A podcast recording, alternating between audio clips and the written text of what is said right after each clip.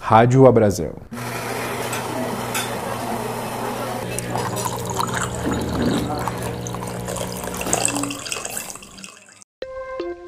Então a gente brinca que a cada um metro quadrado já dá para montar algum cantinho kids. Um metro quadrado, por exemplo, eu consigo colocar um fliperama, que pode ser algo atrativo e diferenciado do que a pessoa tem em casa. Olá, sejam bem-vindos ao O Café à Conta, o podcast para quem empreende em bares e restaurantes. Eu sou Danilo Viegas, repórter da revista Bares e Restaurantes, e hoje, no terceiro episódio do podcast, eu converso com Persila Paloma, gerente de marketing e vendas da Nogueira Brinquedos. Vamos falar sobre o desafio de bares e restaurantes quando o assunto é diversão segura para as crianças e tranquilidade aos pais. Lembrando que esse podcast é realizado pela Abrazel e tem o patrocínio da Ambev. Nossa ideia é transformar informação em produtividade para o seu negócio.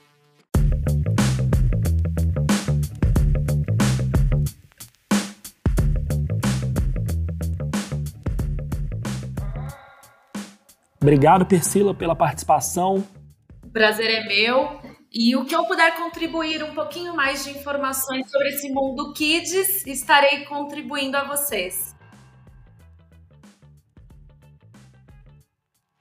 Eu vi uma pesquisa que mostra que 68% das famílias procuram restaurantes kid-friendly, com o objetivo de entreter as crianças e proporcionar segurança aos pais. O que eu queria te perguntar é o seguinte: qual é a importância desse espaço Kids, até mesmo para o faturamento da casa, do bar ou restaurante?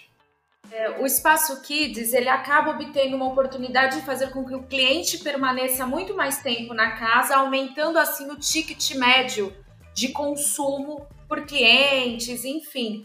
E isso, ao escolher esse restaurante, com certeza as famílias procuram bem mais espaços que tenham o espaço Kids, pela essa questão que você falou, a comodidade, a questão da segurança, enfim.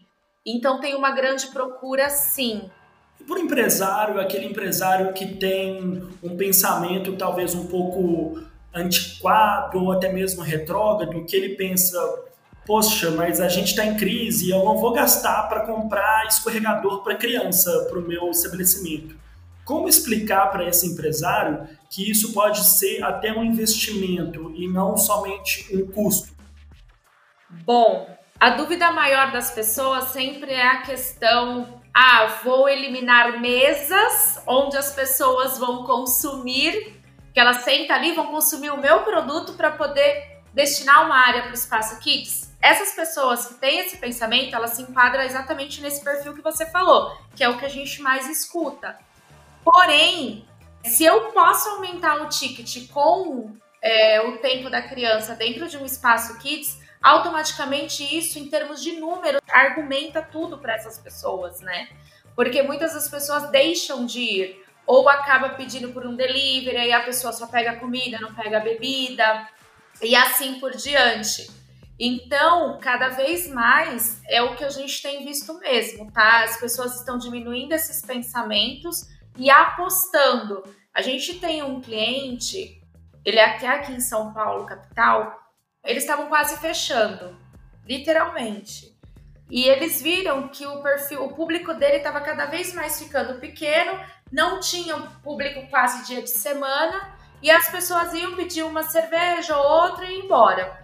Ele veio literalmente na empresa, chegou pra gente e falou: Olha, é, eu preciso apostar num espaço kids, só que eu não tenho dinheiro, eu tô falindo. Literalmente foi assim. Ele jogou a real conosco e nós abraçamos a causa dele. Montamos um brinquedão pequeno, menos de dois meses que ele abriu esse, esse espaço do brinquedão, ele viu que o perfil do restaurante dele mudou. Ele tinha público de segunda a segunda dentro do restaurante e ele já sentiu a necessidade de aumentar o espaço dele. Um espaço que era de mesas e ele destinou e tirou para poder colocar os, os brinquedos. E ele viu e ele viu e ele fala claramente que o espaço aqui salvou o restaurante dele num momento de crise. E isso antes da pandemia. Você imagina agora pós pandemia, Muitas das pessoas estão buscando novidade, então cada vez mais, se você tem um, uma, algo diferenciado para propor para o espaço, para o seu negócio, eu acho que o espaço Kids, acho não, tenho certeza que o espaço Kids ele pode ser muito compatível. Logicamente que depende do perfil do restaurante. Não adianta eu colocar um espaço kids num perfil balada, que não vai dar certo. Embora tenha alguns clientes, inclusive associados da Brasel, que eles são mais audaciosos e eles viram que eles tinham bares baladas e sentia a necessidade de ter um espaço porque ele estava perdendo público. O público casava, tinha filho e já não conseguia mais ir nos bares dele. Então, o que, que eles fizeram? fecharam duas, duas unidades e abriram uma unidade família.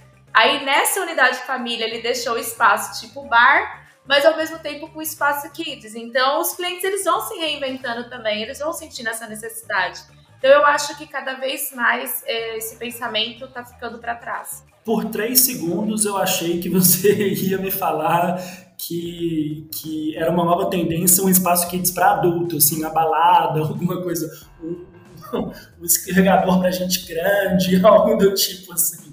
Ah, mas se bem que se pararmos para pensar, pode colocar os fliperama. A gente nunca deixa de ser criança, né? Você pode olhar os bares. Tem bares temáticos que tem a sinuca, tem outras coisas e nada impede, né, de ter outros tipos de eletrônicos. A gente finge que é para as crianças, mas na verdade são os clientes adultos que se divertem, né?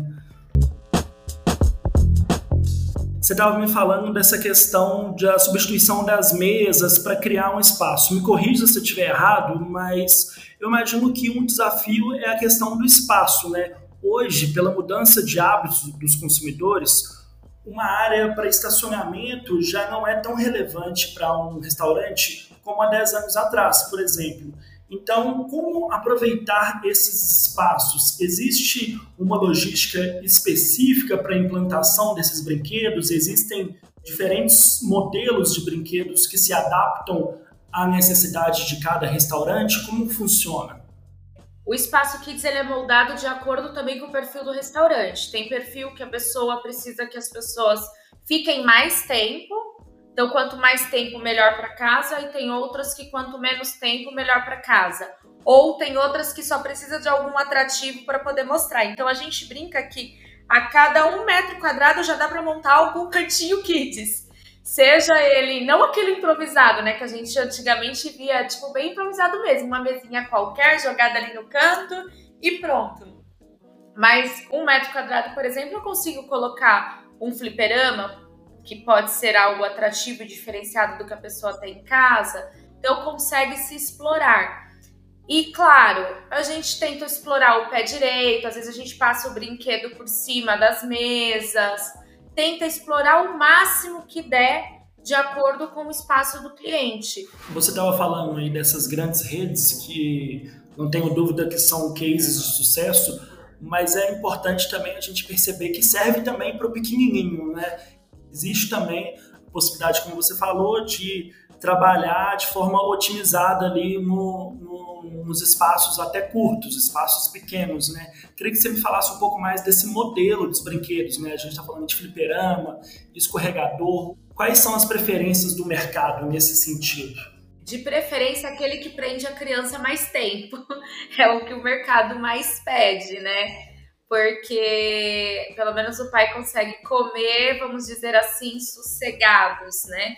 E muitas vezes até comemorar o aniversário do filho dentro de um bar também, de um bar-restaurante. Que isso é um modelo que cada vez mais vem, vem crescendo muito. Então é como se a gente pegasse um buffet infantil, colocasse dentro de um espaço menor de metro quadrado onde para o pai sai muito mais barato fazer a festa dele ali no restaurante, come-se muito bem e a criança também brinca. Seja num brinquedão, seja num eletrônico, seja numa cenografia, enfim, seja em qual for o brinquedo.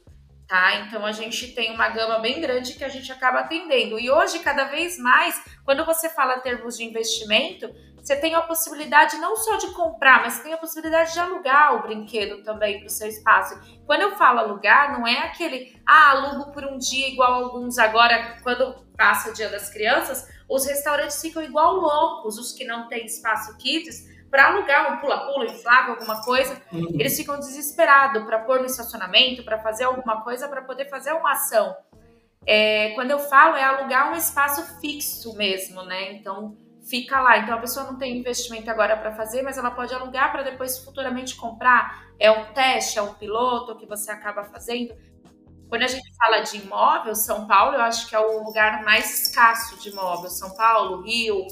Mas quando a gente começa a ir para outras regiões, já começa a ser um pouco melhor, né? A questão até do metro quadrado de aluguel de investimento. Então a pessoa consegue destinar um pouquinho mais de área, sem prejudicar tanto a área de logística do restaurante.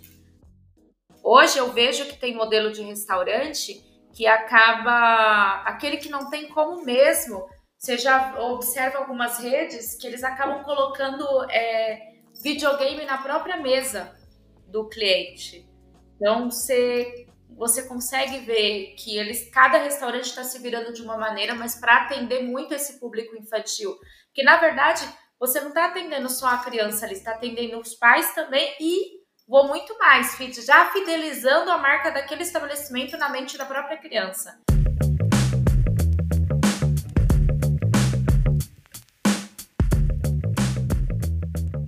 E falando objetivamente de números aí, qual que é o custo disso? Dá para começar a brincar, digamos assim, a partir de dois mil reais, cinco mil, dez mil, cinquenta mil? Como que acontece essa diversidade? A partir de mil reais já consegue estar tá colocando alguma coisa, seja uma mesinha, seja algo similar. A partir de 10 mil é, simulador, algum eletrônico, algum kit play pequeno. Então eu posso falar que de mil reais até o céu é o limite, né? Porque uhum. aí vai depender. Tem gente que faz grandes parques.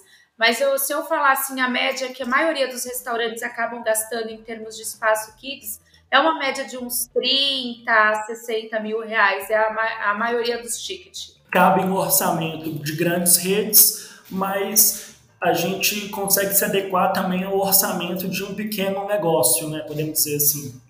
Sim, a gente tem áreas aqui que a gente faz é, investimento de 20 mil reais, colocando um parcelamento aí gigantesco para a pessoa que acaba pagando com o próprio faturamento. E hoje em dia, os espaços cada vez mais, uns cobram para o uso do espaço Kids e outros não cobram.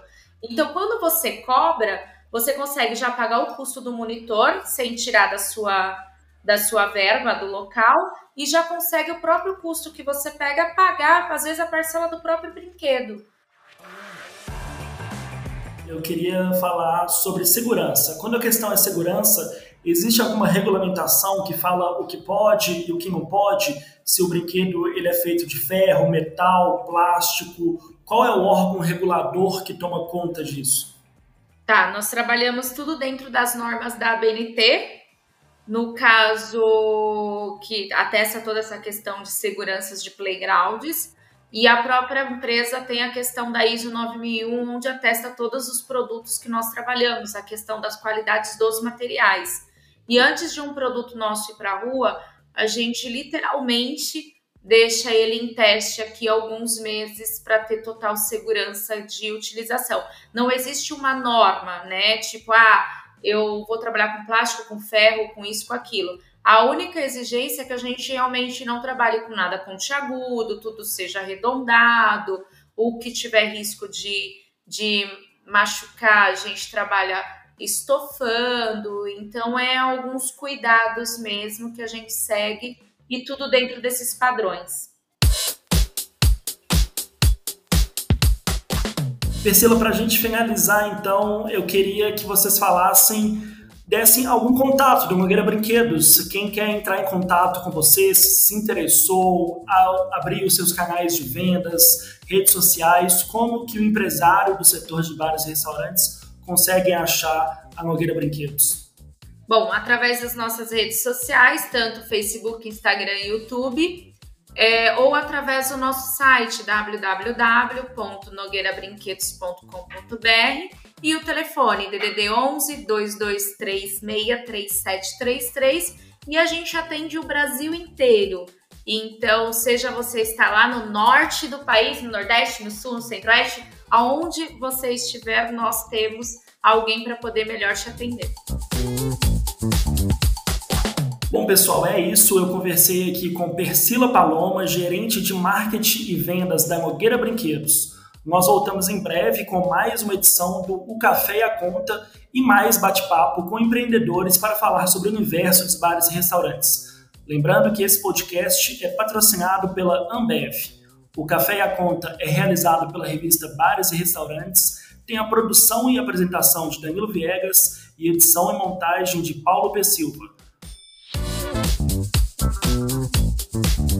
Para saber mais sobre como simplificar o empreender e ter mais produtividade em seus negócios, acesse abrazel.com.br revista. Um abraço e até a próxima!